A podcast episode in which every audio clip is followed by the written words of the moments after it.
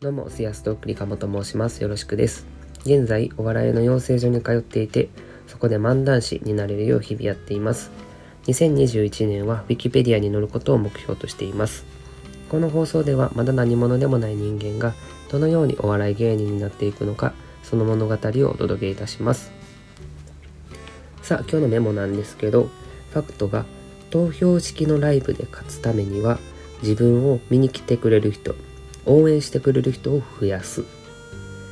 でここから抽象化するのがルールから勝ち方を考える。で自分に転用するためには勝つために必要なこと。投票式のライブだったら応援してくれる人を増やすっていうこと。などをこなしていく。といった感じです。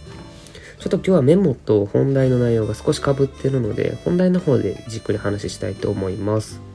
では本題なんですけどえ初めてのライブに行ってきました。とはいえ、あの、ライブのお手伝いの方なんですけど、えっ、ー、と、準備とか、まあ、えっ、ー、と、出演者が、えー、まあ、コントとかする時に道具を出したりとか、そういう役ですね。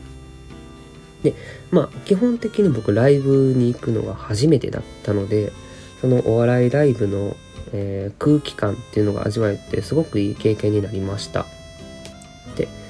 えー、演者はお客さんを笑わせるために、まあ、ネタ作ったりそのネタを練習したりっていうことで努力してでその運営スタッフは演者に集中してもらえるようもしくはお客さんに楽しんでもらえるように動き回る。まあライブを運営するのって大変なんだなって改めて思いました。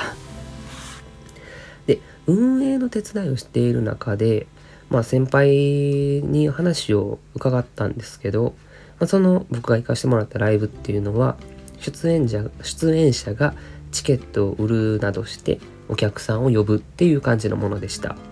でネタを披露してお客さんの投票によってランキングがつけられてで上位の組は上のライブに参加できるというものらしいです。じゃあこういう投票式のライブで勝つためにはどうすればいいのかなっていうことを考えたんですけどまあ当たり前ですけど自分のお客さんをたくさん呼ぶことですよね。自分が読んだお客さんはほとんど絶対に自分に投票してくれるので例えば30人のお客さんのうち20人が自分のお客さんだったらほぼ勝負ありですよね。つまり、えー、自分を応援してくれる人ファンの方が多ければ勝てるという仕組みですよね。で M1 の敗者復活戦も一時期人気投票だとか言われていたことがありましたけど、まあ、多分こういうことだと思います。自分に投票できしてくれる人を増やす。で、まあ、誤解を招くようなすごくすごく極端な言い方をすると面白い人よりもファンがいる人が勝つ。まあそういうことなんですよね。でまあそんなのずるいんじゃないって思う方もいらっしゃると思うんですけどまあ、ルール上そういう仕組みになっているならそのルールに従って勝つもうめちゃくちゃまっとうな戦い方なんだと思うんですよね。ということで、